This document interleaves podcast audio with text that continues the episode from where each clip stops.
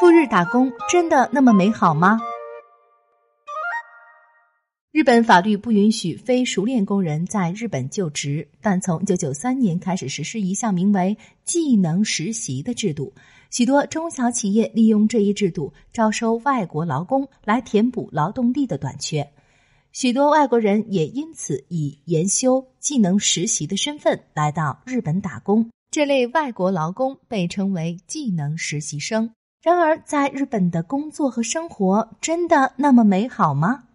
离开祖国来到日本的技能实习生们，面对的是长时间劳动、低工资等各种问题。他们身边没有家人和朋友可以商量。看到这些身处困境的外国劳工，一位叫甄凯的中国人站了出来，努力为他们提供各种咨询和帮助。那么，在甄凯的眼中，这些来到日本孤立无援的技能实习生们处在一种怎样的状况中呢？一九八六年，二十七岁的甄凯来到日本留学，在东洋大学法学系学习，后来进了一家服装公司工作，负责为外国实习生提供生活指导和翻译服务。在工作中，他逐渐了解了日本的劳工接收制度。六年后，他被一位中国企业家挖走，以翻译身份负责银行贷款等窗口联络业务。然而，他将中国员工的不满和意见反映给老板之后，遭到了解聘。四十岁以后，想要再就业很难，于是他在当时居住的埼玉县信守市的国际交流协会开始了帮助社区与外国人加深交流的工作，做到了理事职位。后来，他在市里开了一家中餐馆儿，中文“你好”的招牌吸引了许多中国实习生前来用餐。这些赴日打工的实习生面临着没有加班费、没有工伤补偿保险、长时间劳动等问题。二零零四年，甄凯替他们出面前往祁玉县国际交流处咨询，对方为他介绍了全统一劳动工会，外国人也能以个人身份加入。此后，他开始作为翻译，接收处理在关东地区打工的外国人的咨询。甄凯先生帮我解决的问题，这样的消息通过实习生的网络传到了岐阜县。缺少翻译人员的岐阜一般劳动工会向他发出邀请，于是他奔赴岐阜市工作至今。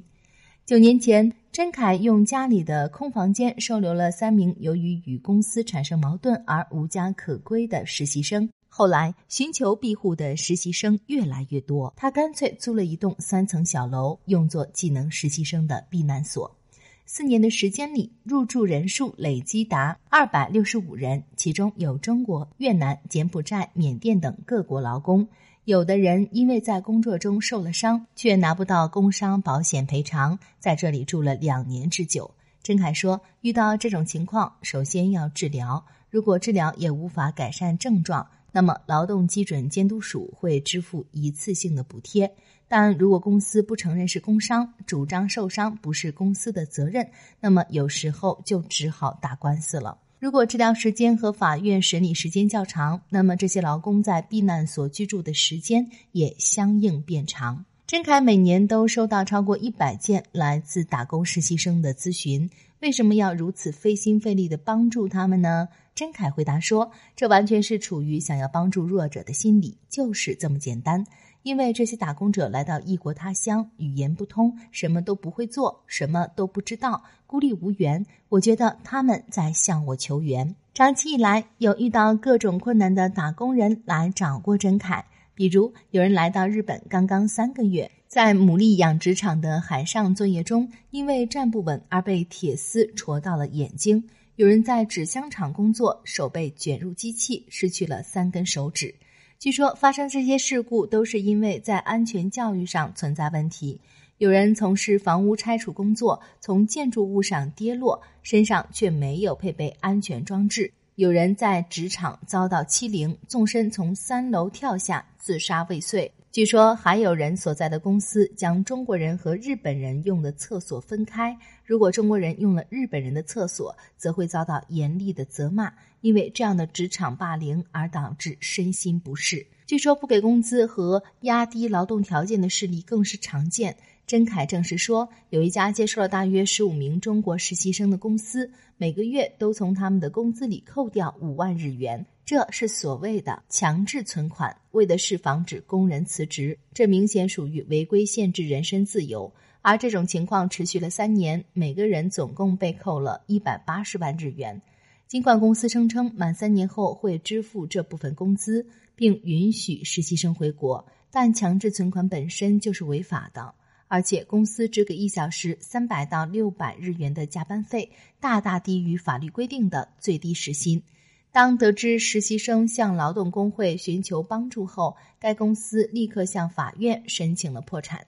二零一九年四月，日本推出了特定技能这种新的在留资格。外国劳工的数量日益增多，郑凯认为需要建立可以监管劳动环境、让外国劳工有所依靠的组织，但一直苦于没有资金来源。他创建了一个 NPO 组织，虽然一直在和政府协商，但始终没有批准下拨补贴。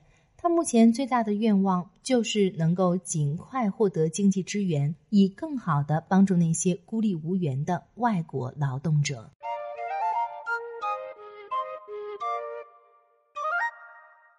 更多信息，请看日本网三 w 点一胖点 com。